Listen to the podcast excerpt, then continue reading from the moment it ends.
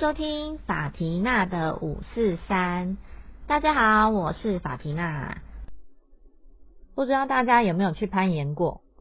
昨天我跟我的小学同学相约，一起去大道城那边体验攀岩。在开始说体验完的感想之前呢，我想要先跟大家来说说我的这个小学同学。他大概是我除了我家人以外。到目前为止认识最久的一个人了。我们好像是小学三年级还四年级的时候就认识了。当时我们不是同班同学，而是因为都有参加幼女童军而认识的。然后缘分真的是一件很妙的事情，因为我们在三四年级的时候一起当幼女童军，五六年级的时候我们成了同班同学。小学毕业之后，我们就再也没有同校过。然后我们两个人又都是那种不是很爱参加同学会的人，所以其实我也不记得我们中间到底有多少年的时间是没有联络的。但是到了念大学的时候，他跟我高中同学的双胞胎姐姐是同学。后来大学毕业之后，他到美国去念硕士班，在那里。又跟我的大学好姐妹在因缘际会下认识了，这就是为什么我前面说缘分真的是很妙。如果连结够深的话，就算兜了整个世界一圈，你们两个之间的连结还是不会断的。而且这些年呢，其实我们都只有在彼此的生日的时候才会约见面，平常也不太常联络。现在讲一讲，突然发现我生命中好像还蛮多这种人的。之前讲的我白马王子也是这样子的一种类型。不过老实说，我觉得这样子的距离很好。其实之前我们见面的时候，大部分都是吃个饭聊聊天这样子。但这一次不知道为什么，就突然想说要不要出去走走。可是最近的天气实在是有点难以捉摸。所以后来我们就想说，那不然去攀岩好了。这也是我一直想要尝试，但是一直还没有去做的事情。为了避免人太多，所以我们两个特地排了平日下午休假去体验。殊不知到了现场之后，发现，哎，人怎么越来越多？陆陆续续进来的人大概有十个。我们就想说，难道大家都跟我们一样？这么凉吗？不是啊，我们也是有请假的嘛。只是因为我们两个工作性质相较之下是比较容易请假的。难道其他人也是吗？这就让我想起以前也曾经休假跟朋友去洗三温暖过。到了那里，发现蒸汽室烤箱还有休息区的沙发上满满的都是人，我们也有了一样的疑惑。难道大家都这么闲吗？这一点其实过了这么多年之后，我们都还是找不出答案。开始攀岩之前，现场的工作人员就会先请我们去量脚的大小，然后给我们攀岩专用的鞋子。在大家试鞋子的过程中，他们不断的提醒我们说，这个鞋子穿进去之后觉得有点紧，甚至有点不舒服，脚趾头可能还会弓起来。这都是正常的，可是说实在的，我脚一穿进去就觉得妈，这也太痛了吧！整个脚就是感觉是丢在里面，你们知道吗？就是脚趾头很像烫熟的花枝那样子，整个都 Q 起来了。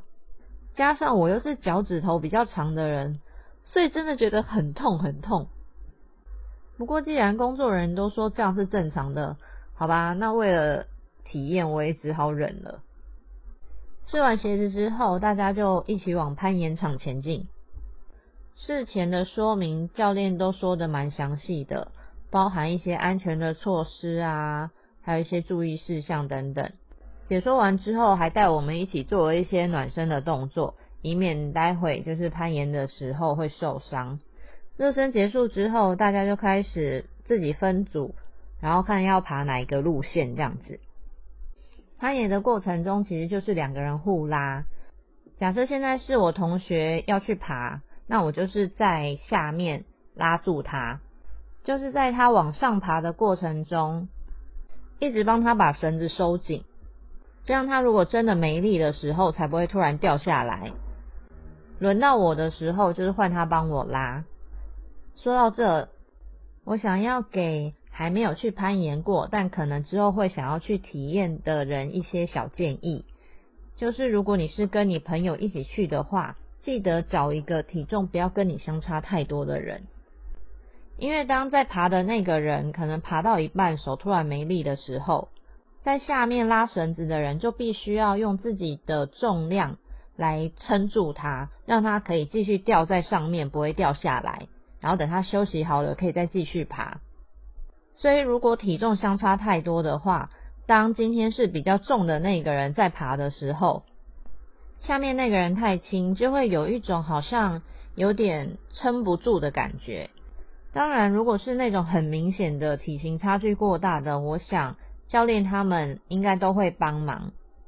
像我们之前本来是想要去 Y 十七那边体验的，所以我有打电话去问过，当时接电话的服务人员还有特别跟我确定一下，我跟我同学之间的体重差距有没有超过十五公斤。以上的一个小资讯给大家做做参考。接下来我们就回到攀岩，真正开始爬之后，发现其实没有想象中的那么难，比想象中的容易一些。我总共爬了三趟，其中有两趟我都顺利的摸到天花板。最后一趟，因为我的手真的是已经抓不住那个石头了，所以只好在剩下大概六十公分的时候放弃。但以我同学来说，他一向身手矫健，是个运动好手，所以他爬了四趟，其中有三趟都成功的摸到天花板。第四趟因为是挑战比较高难度的。就是墙面是斜的那种，再加上时间又已经到了，所以最后一趟他也没有完成。不过即使有一点点小遗憾，但我们都还是觉得很好玩。虽然我们爬完之后完全就是呈现铁手的状态，我跟你们说，那真的不夸张，就是整个手臂的肌肉都是硬的，超级硬，但是你的手整个就是没力。连握个拳头都握不起来的那一种。后面教练在带放松的时候，我们两个心里还想说：糟了，等一下还说要去什么文青小店吃下午茶，这下子咖啡拿得起来吗？不夸张，真的真的手很抖。还好在我们两个互相帮对方捏捏手，稍微按摩一下之后，去吃下午茶的时候。没有把人家的杯盘给砸了。不过后来我们讨论了一下，发现应该不要一次有这么多人在同一个时段体验，因为其实，在同一面墙上攀爬的人是会互相干扰的。当然，教练事前都会说，请你不要爬到别人的轨道去。但是你在上面爬的时候，有时候真的有一点难控制，你要往哪一个方向。因为你就会去找一个你比较好施力的地方过去嘛。虽然我的前两趟都有顺利的碰到屋顶，但是我刚好都碰到隔壁那一组特别爱尖叫的人跟我一起爬。于是我一边爬一边想着，现在手应该握哪里，脚应该要踏哪里，才能顺利上去的时候，隔壁就会有一个声音一直说：“啊，我不知道我现在要往哪里，我好怕哦。”我是不知道你们怎样啦，但是我听到这种声音就会觉得很烦躁。再加上因为他这样子叫，所以教练就会一直关注他，会一直去跟他说：“哦，你现在要跨哪一个啊？你可以拉哪一个啊？这样子比较好上去。”所以教练的注意力都在他身上。可是我已经爬到天花板啦，我应该要下来了。但是下来是需要教练协助的，所以当教练的人数不是那么多，像我们昨天有。大概十二个人吧，但是总共只有两个教练在。在这样的状况下，就变成我已经爬到天花板了，但是我没有办法下来，所以我人得一直 hold 在那里。这个真的是一件非常花费体力的事情，而且也有一点浪费大家的时间啦。但是整体来说，这次的体验过程都蛮开心的。教练虽然人不多，但是都非常的专业，而且也很亲切。所以如果有人也有想过要去体验攀岩的话，我非常的推荐哦。至于哪里可以体验呢？其实好像双北蛮多运动中心都有这样的场地的，大家可以自己上网 Google 看看。那如果你也想要跟我们一样，体验完攀岩之后再来一个老街巡礼的话，应该 Google 大道城攀岩就会有你想要的答案喽。结束体验之后，我们就找了一家咖啡厅，当了个假文青，顺便稍作休息，补充一下体力。然后再交流一下彼此的近况之后，我们就开始沿着迪化街散步。走着走着，就经过了霞海城隍庙。这让我想起今年大概是三四月的时候吧，看了流氓在 YouTube 众所皆知的那一支拜月老的影片之后，我跟一个朋友就相约来去拜月老。在那之前，我们两个还很认真的按照。流氓的影片里教大家列条件的方式，啪啦啪啦的写了十个条件。当时因为这个影片真的是太红了，所以除了跟后来一起去拜拜的朋友讨论之外，我还有跟其他的单身朋友讨论过这件事情。讨论的过程中，除了发现哇，原来真的每个人在意的条件都不一样耶。就像我有些朋友会把他希望对方的年收入有多少直接写出来，还有一定要有车有房有保险规划等等，但这些完全没有出现在我的条件清单上。不过每个人的条件不一样也是很正常啦。但是后来我发现了一件让我觉得比较惊讶的事情是，他们每一个人都把性生活要合得来。要很协调这一点放在十个条件里面。前面说的收入啊、房产那些，其实我也不是没有想到，只是对我来说那个东西没有那么的重要。但是性生活这件事，我真的完完全全没有想到它过耶。这让我很好奇，你们大家的择偶条件有哪些？里面也有包含。性生活要配合的很好这件事吗？当然我知道这个在两个人的关系中是很重要的一个部分。如果配合的不好的话，是真的蛮悲剧的啦。我印象中好像有听过一个朋友的朋友说，他跟太太之间什么都很好，就是性生活这方面没有办法，因为他是一个需求比较大的男生。据他自己的说法是，他是一夜七次郎啦。其实我听到的时候，我心里也是这样笑了一下。干五家厉害，但偏偏他的太太是一个欲望没有这么高的女人。于是，在小孩出生之后，他们之间的关系就从老公老婆变成了孩子的爸爸妈妈。这件事情让他非常非常的痛苦。痛苦到连离婚的念头都跑出来了。说真的，我没有办法很理解这样的状态，因为就我平常在日常生活中所听到看到的来说，这样的状况并不是少数啊，甚至是大多数的家庭都是这样子的模式。就连上次我听丹尼表姐的节目，在里面她也讲到说，结了婚后的。性生活是用季来算的，就是一年有四季嘛，所以一年就四次这样子。再加上对我自己来说，有很多其他的事情是比性这件事情还要重要的，譬如说两个人之间相处的状况啊，两个人一起生活的情形，还有两个人之间的情感状态。都比两个人在床上合不合还要重要，毕竟上床的时间也顶多就是一两个小时吧，这只占了一天二十四小时之中的十二分之一而已。就像我之前看了一部 Netflix 上面的日剧，剧名叫做《老公的那个进不来》，不是我乱翻的哦，这真的是 Netflix 上面的翻译哦，就是这么的直白。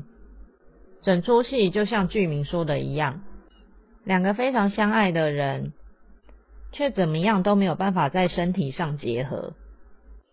可是偏偏他们各自跟其他人都可以哦。如果今天是觉得性很重要的人遇到了这样的状况，我想这段感情大概马上就结束了。当然，剧中的男女主角在这个过程中也有种种的挣扎。